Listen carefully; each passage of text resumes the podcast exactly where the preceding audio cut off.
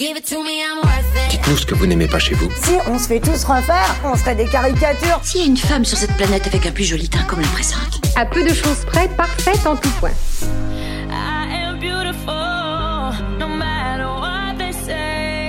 Regarde dans ce miroir. Sais-tu ce que je vois Je vois une jeune femme ravissante, pleine d'assurance et d'énergie. Je suis contre la dictature de la beauté. My Beauty Doctor, le podcast de la médecine esthétique proposé par Clinique Matignon. Je m'appelle Patricia Delarive, je suis dermatologue, fondatrice du groupe Les Cliniques Matignon, et avec Myriam Pichard, notre directrice communication, nous avons créé ce podcast dans un but principalement informatif afin de sortir du clivage entre pro et contre médecine esthétique. Nous essayerons d'élever le débat et de communiquer en toute transparence des questions franches auxquelles nos spécialistes répondront de manière nuancée et objective. Bonjour à tous et à toutes. Bienvenue dans cette toute nouvelle émission de podcast My Beauty Doctor, un espace bienveillant pour parler sans gêne de la médecine esthétique. Fantasmes, tabous, nous oserons toutes les questions et tous les sujets avec nos experts. Aujourd'hui, dans cet épisode, nous allons parler du corps. Si la médecine esthétique est très portée sur le visage, comment mon corps peut-il suivre? Pour en parler, nous accueillons le docteur Patricia Delarive, dermatologue et fondatrice du groupe Clinique Matignon, le docteur Marie Chagnan, médecin spécialiste en médecine esthétique qui travaille en tant que médecin-chef au sein du groupe Clinique Matignon, et Anne, 51 ans, bien dans sa tête, tout comme dans son bikini. Bonjour à toutes et bienvenue. Bonjour. Bonjour. Donc 2021, à l'heure du body positive, est-ce que euh, pour être belle sur la plage ou sexy en jeans, il faut absolument être euh, très mince? Non. non, absolument pas. Moi, je suis la preuve vivante.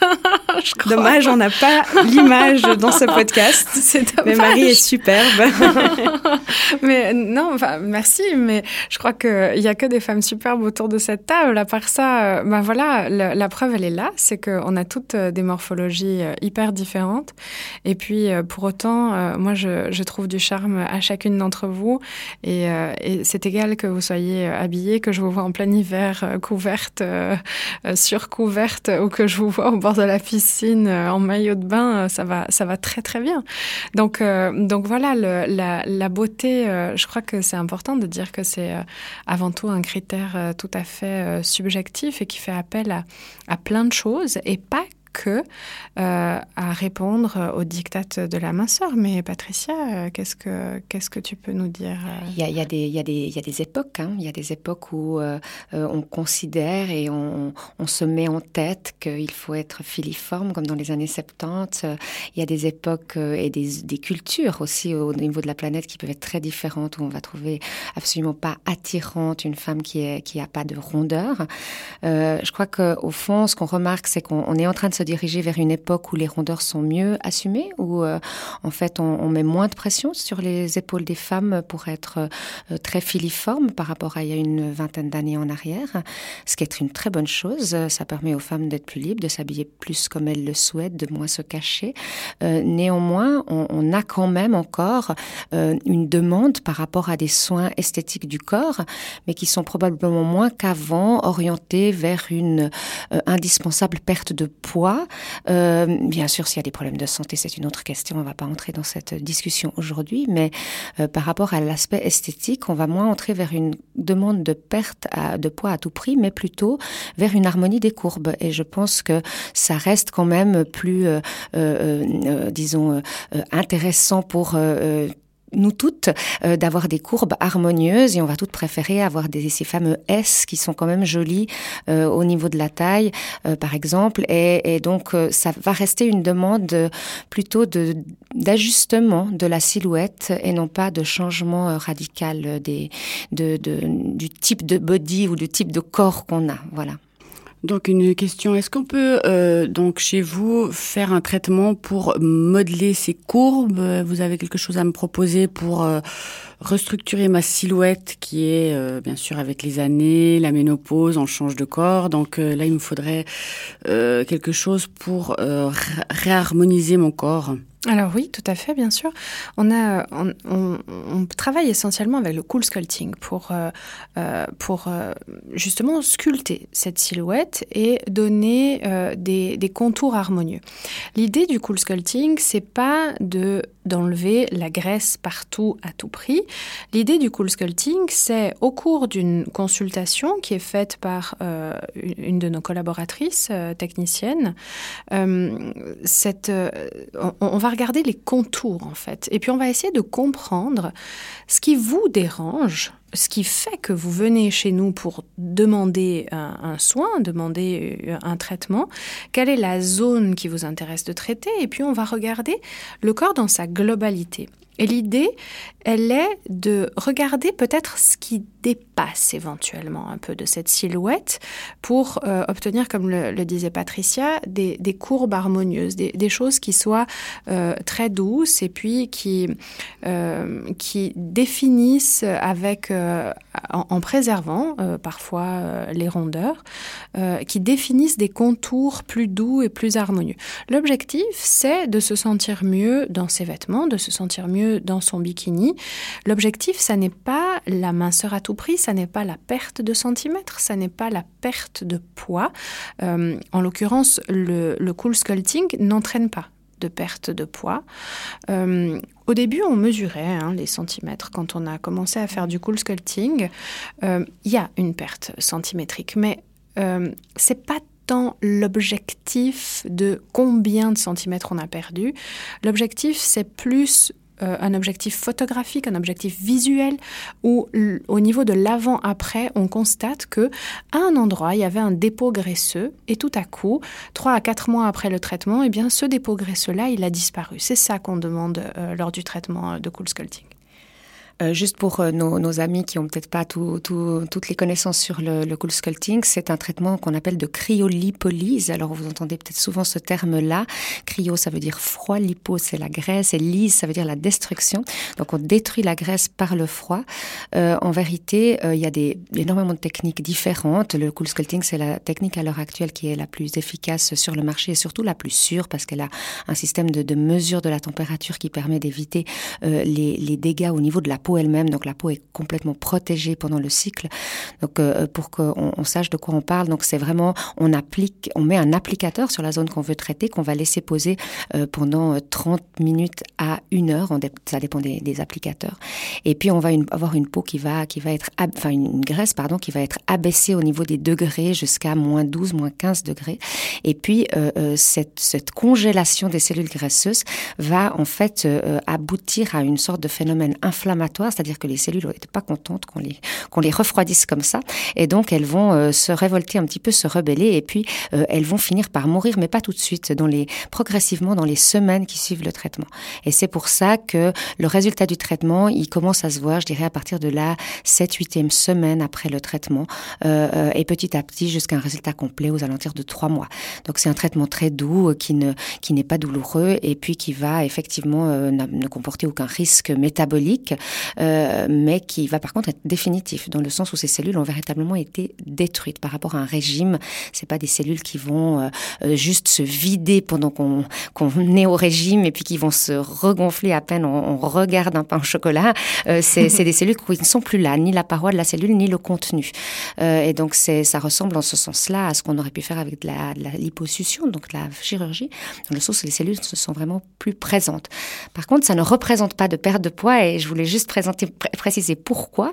Parce que on se dit, bah, perte de centimètres égale perte de poids. Mais il faut savoir que quand vous perdez 5 euh, kilos, par exemple, sur la balance, euh, de ces 5 kilos, il va y avoir en tout cas 2 kilos de muscles. Donc en termes de graisse pure, vous en perdrez que 3. Et puis ces 3 kilos de graisse que vous aurez perdus, ils vont se répartir sur l'ensemble de votre corps.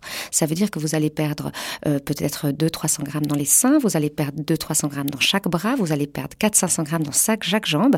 Puis finalement, si vous avez perdu 5 kilos sur la balance, la perte de poids réelle au niveau de la taille, par exemple, elle sera finalement que de 300-400 grammes. Mais 300-400 grammes de perte de graisse euh, sur la taille, c'est beaucoup, c'est l'équivalent du volume volume d'un ballon de football. Donc euh, la graisse est assez légère en fait. Et donc euh, c'est beaucoup en termes de, de, de, quantité en fait, enfin de volume. Et donc euh, ça va, ça va se voir beaucoup. Euh, même si en, en, poids sur la balance, vous verrez pas la différence des, des, des, des, quelques centaines de grammes qui ont été retirés par le cool sculpting. Donc c'est vrai que ça met pas l'organisme dans un état de stress comme le ferait un régime par exemple, surtout si les régimes sont rapides, puisque c'est uniquement sur une partie de votre corps qu'il va y avoir un effet.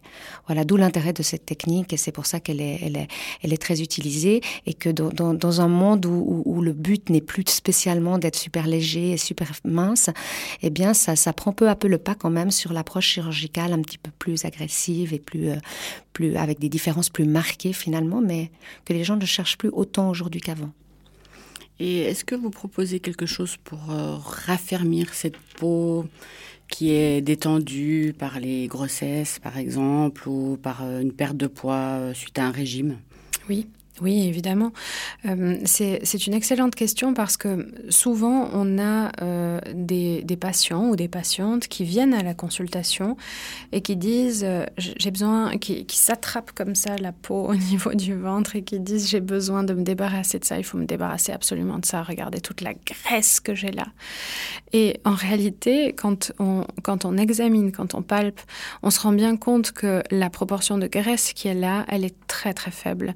Et donc, le, cool sculpting n'est pas le traitement de référence puisque le cool sculpting agit sur le tissu graisseux uniquement. Euh, alors, euh, à cette remarque près que on, a déjà constaté qu'il y avait un tout petit effet de tonicité cutanée, mais disons que comparé à euh, notre arsenal thérapeutique où on dispose de machines qui sont dédiées vraiment euh, à la tonicité cutanée, on peut pas prétendre que le cool sculpting raffermisse la peau. Euh, on a des techniques donc avec euh, des radiofréquences unipolaires très puissantes, avec des ultrasons à haute cinétique, à haute intensité qui sont très puissants. Euh, ce sont des, traitements qu'on applique sur le visage, sur lesquels on a beaucoup de recul, mais ce sont également des traitements qu'on applique de plus en plus sur le corps avec, avec passablement de satisfaction. C'est une grande séance qui dure en règle générale une heure et demie, qui est appliquée sur une zone ciblée. Alors on, va travailler sur l'abdomen, on va travailler sur la face antérieure et interne de la cuisse, on peut travailler sur l'arrière de la cuisse, on peut travailler sur les fesses. Euh, voilà, ce sont à peu près les zones principales sur lesquelles euh, on, a, euh, on a parfois envie d'amener un gain de tonicité. Et et donc, euh, avec une grande séance euh, et euh, en laissant le temps aux cellules de refabriquer du collagène, ben, on arrive à resserrer comme ça la trame, la trame cutanée et à améliorer la tonicité de la peau. et puis ensuite, on entretient tous les deux ans pour maintenir le résultat. On entend souvent qu'il faut souffrir pour être belle. Est-ce que les traitements évoqués sont douloureux? Ah, j'aurais tellement envie de dire qu'il ne faut pas souffrir pour être belle. Moi, c'est quelque chose qui m'a traumatisée quand ma mère m'a arraché ma première bande de cire à 13 ans et qu'elle m'a dit qu'il fallait souffrir pour être belle. Depuis, je suis contre et je milite intensément. Donc, euh, alors, euh, ce que je vais dire, c'est que, euh, alors, pour les avoir testés moi-même, ces traitements, ce ne sont pas des séances de torture du tout. Ce ne sont pas des traitements très douloureux. En tout cas, on ne peut pas dire euh, très objectivement que pendant une heure et demie de temps, on souffre. C'est pas vrai. Il y a ça et là des endroits où c'est clairement désagréable et le plus clair du temps, c'est tout à fait supportable. Euh, l'objectif de ces traitements, c'est de diffuser de la chaleur dans les tissus. Donc, euh, à part ça, la sensation de chaleur, euh, c'est loin d'être désagréable. ce qui devient désagréable, c'est le fait de répéter, de réappliquer la même source de chaleur au même endroit. C'est là que ça commence, au bout d'un moment, à être pénible. Mais non, non, trois fois non. Il ne faut pas souffrir pour être belle ou pour être beau. Et euh, peut-être préciser, je ne sais pas, euh, Anne, si Anne est une grande sportive, mais est-ce que c'est... Euh, est-ce que ces traitements finalement de médecine esthétique peuvent me permettre de me reposer sur mon canapé tout, le reste de l'année et simplement venir entretenir une fois par année les cellules graisseuses? Qu'est-ce qu'on peut donner comme conseil à, Anne et à nos autres auditeurs? Là, là c'est le médecin qui va parler, c'est pas le médecin esthétique qui va parler. Non, bien sûr que non. On ne peut recommander à personne de, de rester dans son canapé avec une activité, euh, enfin avec une oisiveté justement, une absence d'activité manifeste c'est juste pas possible. C'est pas bon ni pour votre musculature, ni pour euh, votre squelette, euh, ni pour votre cœur, à part ça. Donc, bouger un minimum tous les jours, ça, c'est, ça semble, ça semble assez essentiel. Et je crois que c'est un message maintenant qui est très, très bien passé, très, depuis longtemps relayé par les médias, par les sociétés savantes, médicales et paramédicales. Donc, je pense que on, on peut juste pas dire que c'est, ça qui va vous maintenir. et puis à part ça, je crois que on fait souvent l'amalgame entre euh, médecine esthétique et jeunesse. Je crois pas que la médecine esthétique soit la clé de la jeunesse. Euh, je crois que on aide à prévenir des choses, on aide à traiter des choses. Mais je crois qu'ensuite, euh, la jeunesse, c'est aussi une question d'état d'esprit, c'est aussi une question d'attitude, c'est aussi une question de posture. Et ça, c'est des choses que vous allez travailler, que vous allez les cultiver, chacun d'entre vous, euh, personnellement, avec euh, bah justement qui vous fréquentez, ce que vous mangez, comment vous bougez, les endroits où vous allez. donc, et, puis, et puis comment vous vous tenez, justement. Parce que si vous avez une activité physique régulière, vous allez avoir une plus jolie posture. Et on voit bien, hein, euh, parfois dans nos consultations, on a euh, des anciennes euh, danseuses classiques qui viennent comme ça. Et puis elles ont beau avoir 70 ans, 75 ans, elles se lèvent comme une plume du fauteuil de la salle d'attente. Et puis elles ont toujours l'air hyper fraîches, je dirais, malgré le fait que le temps ait laissé des traces sur leur corps ou sur leur visage. Donc, donc euh, oui, médecine esthétique, euh, c'est bien, ça vous aide, mais ça garantit pas euh, la jeunesse. La jeunesse, c'est encore une discussion plus vaste et plus philosophique. Merci pour toutes ces explications. Et vous, Anne, est-ce que vous pourriez vous sentir concernée par une demande de ce type de traitement? Ah, carrément, parce que je veux dire, euh, en été, quand il faut se dévêtir et euh, montrer son corps, euh, je suis beaucoup plus à l'aise en hiver. Parce que voilà. récemment ou parce que à cause du changement ou c'est quelque chose qui bah, vous a suivi toute votre vie? Voilà, non, alors c'est le changement hormonal. Vraiment, la peau a changé, la peau est détendue et c'est beaucoup plus dur à assumer l'été en tant que nouvelle ménopausée que, que le reste de l'année. Voilà. Ça, c'est quelque chose qui revient effectivement très souvent à la consultation. C'est un changement pour les femmes qui est assez dur quand même à assumer. On a beau dire faut tout assumer, on assume déjà beaucoup de choses. Ça vient vite, ça vient un peu trop vite souvent. Et ça dépend aussi des femmes. Hein. Il y a des femmes chez qui ça change moins, d'autres femmes chez qui ça change plus. Mais ce qu'on remarque, c'est quand même une, une perte de l'élasticité des tissus qui se produit sur une, sur euh, une période de, de, de 5-7 ans et qui fait que parfois, ben, on, on, voilà, on, on reconnaît plus son propre corps, surtout qu'on le regarde peut-être moins souvent que le donc on a aussi moins le temps de s'y habituer. Et quand tout d'un coup on le déshabille en été, ça peut être un peu désagréable euh, parce qu'on est un peu mal à l'aise, euh, comme si c'était pas tout à fait celui euh, qu'on aimait bien et qu'on avait, dont on avait l'habitude. Il faut savoir qu'on change au cours de la vie tout le temps, en fait. Hein. On croit qu'on va arriver à 30 ans et puis qu'on aura le même corps qu'un corps d'adulte, hein. et puis que finalement ça va rester comme ça. Or, on a changé à 10 ans, à 20 ans, à 30 ans, à 40 ans, à 50 ans. On chaque dizaine d'années, on a un corps différent et ça s'arrête jamais dans la vie. Mais c'est vrai qu'il y a un passage là, un petit peu comme à l'adolescence où le corps tout d'un coup change tellement vite qu'on comprend très bien qu'un adolescent a de la peine à assumer, à s'habituer à son nouveau corps, on attend beaucoup plus d'une femme ménopausée, qu'elle ne pose aucune question, qu'elle soit pas complexée, qu'elle ne fasse aucun traitement parce que c'est la vie, parce que c'est naturel. Or, euh, psychologiquement, c'est pas forcément facile pour tout le monde. Et euh, euh c'est vrai que la solution de la, substitution hormonale est quand même une solution à discuter avec son gynécologue parce que ça fait quand même une grosse différence à plein de niveaux, du reste pas qu'au niveau de l'élasticité de la peau. Et euh, voilà, il y a eu beaucoup de polémiques autour de la substitution hormonale. Je ne vais pas me prononcer sur le sujet, mais ça vaut la peine d'en parler avec les gynécologues parce qu'on a fait beaucoup de progrès sur les connaissances par rapport à l'intérêt euh, global de la substitution. Euh, et puis, ben voilà, nous, on vient aider un peu avec nos traitements. maintenant, c'est vrai qu'il y a des parties du corps sur lesquelles on peut aider. Il y a d'autres parties sur lesquelles on peut pas aider. En particulier, là, on reste très, très inefficient en médecine esthétique, c'est les seins. Mhm. La poitrine, on fait rien, en fait, pour les seins en médecine esthétique. Et puis ça, ça reste, si on veut faire quelque chose, une approche chirurgicale que nous ne faisons pas nous, mais euh, euh, voilà, que, que, beaucoup de femmes ont, beaucoup de femmes ont cette demande. Et ça, nous, en médecine esthétique, alors, il n'y a eu aucun progrès du tout, du tout euh, sur euh, le, le traitement des seins, parce que euh, c'est une zone délicate sur laquelle on veut tester aucune machine, sur laquelle on a envie d'envoyer aucune onde, aucun froid, ni chaud, ni rien. Et le scalpel, si on veut faire quelque chose, reste encore euh, la, la manœuvre la moins risquée sur laquelle on n'atteint ni la glande, ni on, ni on ne, modifie le risque de cancer, etc. Donc euh, c'est une zone qui reste euh, inexplorée en médecine esthétique.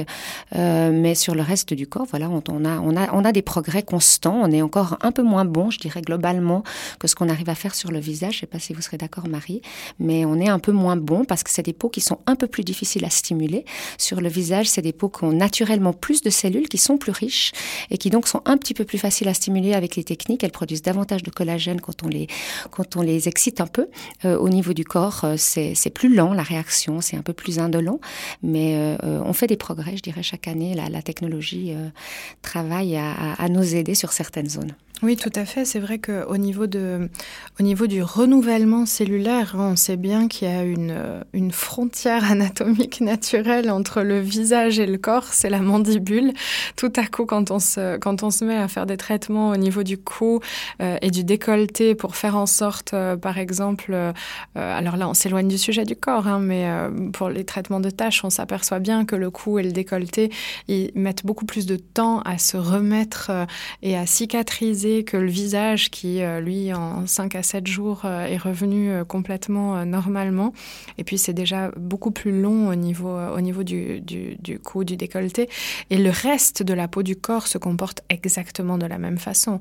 Donc, évidemment que par rapport à des traitements de stimulation de peau, avec des techniques de radiofréquence, avec des techniques d'ultrasons très puissantes, malgré le fait que ces techniques soient très puissantes, eh bien, on doit attendre, et donc il y a un temps de latence, et la, la, la fabrication de nouveaux collagènes, elle, elle elle prend du temps à s'installer. Et puis, Patricia le disait très justement tout à l'heure, c'est vrai aussi que le visage, on, l'observe même succinctement tous les jours. Tous les jours, on, va juste checker euh, ne serait-ce que 10 secondes dans son miroir si on a bien étalé sa crème le matin. Euh, voilà, ou si on s'est bien débarbouillé le visage, ou après, euh, si on a bien c'est son dentifrice, que sais-je. Mais, le corps, on s'y attarde beaucoup moins. Et c'est vrai que la plupart des, patients aussi qui viennent et qui font des traitements au niveau du corps, quand ils viennent pour recontrôler, ils sont un peu dubitatifs comme ça. Ils disent ouais, je, je sais pas trop. Euh. Et puis quand ils regardent les photos, justement, là, ils s'aperçoivent qu'il y a eu euh, un bénéfice euh, assez intéressant. C'est exactement la même chose avec le cool sculpting. Alors quand on fait un cool sculpting de la taille, évidemment que quand vous êtes plus à l'aise au niveau au niveau de la ceinture de votre pantalon, eh bien évidemment que vous n'avez pas besoin du test de la photo avant-après. Mais quand il s'agit de choses plus subtiles comme la qualité de la peau, euh, ben, nous, ça, nous demande aussi, en tant que médecin, et puis ça demande aussi à nos techniciennes d'être plus précis, d'aller, euh, de faire comprendre que ce sera quand même quelque chose de très progressif, que peut-être que la personne ne va pas voir le bénéfice du traitement aussi rapidement. Il y a des personnes chez lesquelles justement, quand on est ménopausé, euh, ben, on n'attend pas six mois pour avoir euh, un bénéfice au niveau de la tonicité de la peau, mais on attend peut-être plutôt neuf, parfois douze mois. Euh, et on est étonné. Alors à six mois, on refait une photo, on se dit, bon, c'est un peu décevant.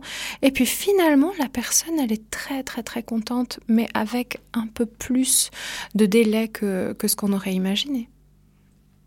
On a beaucoup parlé de, d'harmonie de, la silhouette ou euh, de la texture de la peau. Est-ce qu'on pourrait parler un petit peu euh, vraiment de l'aspect Peut-être qu'on a parfois des vergetures ou parfois de la, de la, de la cellulite. Est-ce qu'on a des traitements, des solutions aussi pour ça? Alors, on a des solutions qui existent euh, pour euh, traiter euh, les vergetures. alors, il y a différentes phases de, de, demande hein, pour les traitements de vergetures. On a typiquement la jeune adolescente qui a eu tout à coup soit une poussée de croissance, soit une, une, variation de, de, poids et qui a des vergetures qui sont apparues à certains endroits et, qui, et qui vient consulter avec des vergetures déjà très qui sont très récentes, donc très violacées, très rouges. Euh, et on a aussi des, des, femmes qui viennent rapidement après avoir accouché, qui ont là aussi des vergetures fraîches, violacées, rouges. Donc là, je dirais c'est le moment idéal quand ces vergetures sont encore récentes de, de traiter, euh, parce que on a la peau n'a pas eu encore le temps de faire une cicatrice profonde, euh, fibreuse, qui va être ensuite plus difficile à traiter. C'est évident que euh, des femmes qui viennent, euh, une fois que les vergetures sont blanches, sont calmes, sont cicatrisées, là c'est quand même beaucoup plus difficile de, de les faire disparaître, de les faire disparaître efficacement. À savoir que l'idée c'est plus de flouter l'aspect de la vergeture. Euh, je ne peux pas garantir qu'on fasse disparaître une vergeture à 100%. On est plus à l'aise avec des, avec des vergetures de moins de 5 mm de large. Quand elles font plus de 5 mm de large, c'est beaucoup plus difficile. Et puis on travaille principalement avec des lasers, hein, des lasers qu'on appelle fractionnés, qui sont à l'heure actuelle, je dirais, un peu la seule technologie qui donne des résultats euh, intéressants sur les vergetures. Une disparition complète, c'est rare qu'on l'obtienne. Mais parfois, ça suffit d'avoir cette tonicité euh, retrouvée et puis une espèce de, de floutage, en particulier de la coloration, qui finalement fait que la personne va être beaucoup moins gênée. Et l'autre gros avantage de traiter, euh, surtout euh, dans les zones où il va y avoir beaucoup de relâchement par la suite, comme le, le, le, haut des seins, par exemple le haut de la poitrine ou euh, les régions des fesses, c'est que ça va, ça va mieux vieillir. Parce qu'en fait, les vergetures, elles se creusent avec l'âge, du, du, fait du relâchement cutané. Elles se creusent et puis ça fait finalement une ride à la place de chaque vergeture. Et ça, avec les traitements laser, on prévient cette évolution défavorable on est quand même très très euh, qu'est-ce qu'on va dire euh, euh, on, saute pas sur tous les demandes de traitement de vergeture. On évalue vraiment très précautionneusement, en particulier les jeunes filles. comme disait ma collègue, c'est vrai que quand elles sont larges et nombreuses, il vaut mieux les traiter vite.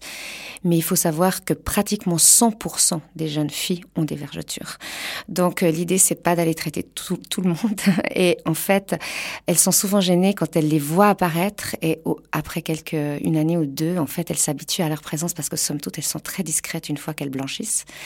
Et donc, l'idée, c'est souvent de plutôt rassurer les jeunes filles en expliquant que c'est normal, qu'au fond, si, si chacun allait se regarder dans le détail, euh, eh bien, ils verraient qu'ils ont aussi des vergetures. Ce qui est intéressant, je trouve, c'est que souvent les mamans qui nous amènent leurs petites en disant euh, Mais moi, j'avais pas de vergeture quand j'étais enfant.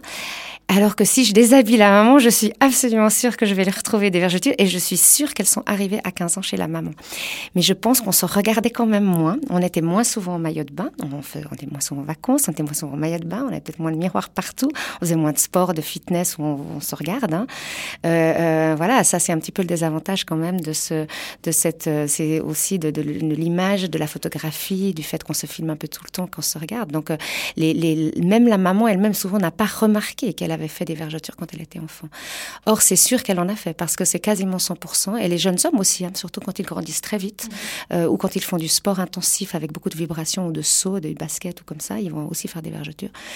Et au, fond, euh, les gens vivent très bien avec. Et c'est esthétiquement, honnêtement, très rarement gênant. Et quand ça l'est, alors on le traite assez tôt, mais on on réfute beaucoup de cas pour les vergetures. Et à propos de la cellulite? Mhm. On n'a pas envie d'en parler, Myriam moi. Alors Non, non, non, non. C'est bien, c'est bien que tu aies posé la question. On n'a pas envie d'en parler. Pourquoi? Parce que c'est un sujet très compliqué. On n'est pas très, on n'est pas très efficient pour la cellulite. On est en train de tester actuellement, pour vous dire la vérité, une xème euh, euh, technique. Euh, jusqu'à maintenant, on en a déjà testé beaucoup, je dirais, depuis les 20 dernières années.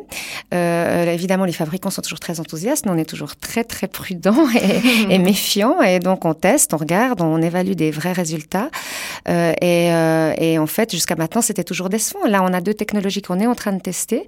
Euh, on vous en dira pas plus, mais, mais ben oui, on espère qu'à un moment donné, il va bien y avoir quelque chose. Je pense qu'à un moment donné, il y aura quelque chose de vraiment efficace sur la cellulite. Mais c'est vrai que c'est une problématique universelle chez les femmes. La cellulite, ce qui est important de dire que c'est un caractère sexuel secondaire chez les femmes. À partir du moment où euh, une jeune fille a ses règles, elle voit apparaître de la cellulite à des endroits où il n'en existait pas. Donc, euh, il y a une certaine normalité à avoir de la cellulite. Après, elle a un aspect plus ou moins euh, disgracieux. Ça encore, c'est assez subjectif.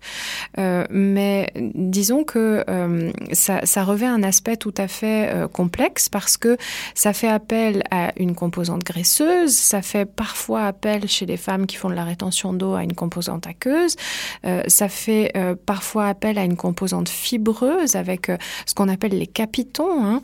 Et donc, bah, il, il n'existe pas à l'heure actuelle une méthode qui nous permette de traiter magnifiquement ces trois types de cellulites principales qui existent. Et puis à part ça, il euh, faut quand même se rendre à l'évidence que quand on observe chez une même femme, on peut retrouver imbriquer ces trois différents types de cellulites dans toutes les proportions euh, euh, imaginables. Et donc ça, ça rend les choses encore plus complexes. Donc c'est aussi pour ça que qu'on hésite à se lancer. En tout cas que jusqu'à présent, on a été assez sur la réserve par rapport à, ces traitements anticellulites, mais euh, on propose depuis maintenant quelques années euh, la mésocellulite. Donc c'est le principe de la mésothérapie appliquée à la cellulite et on combine par des micro-injections qui se font dans le derme.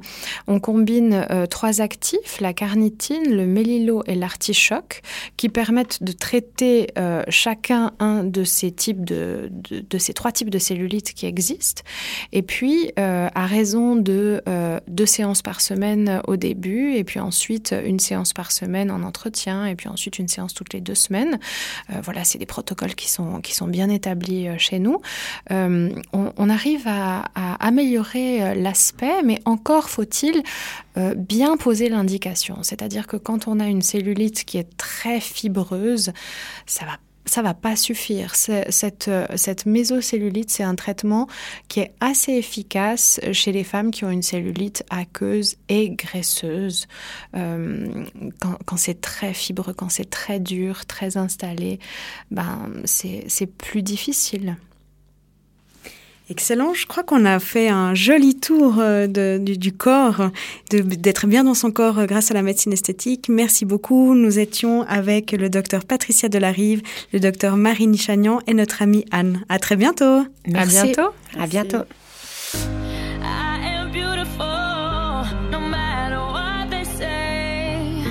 My Beauty Doctor, le podcast de la médecine esthétique proposé par Clinique Matignon.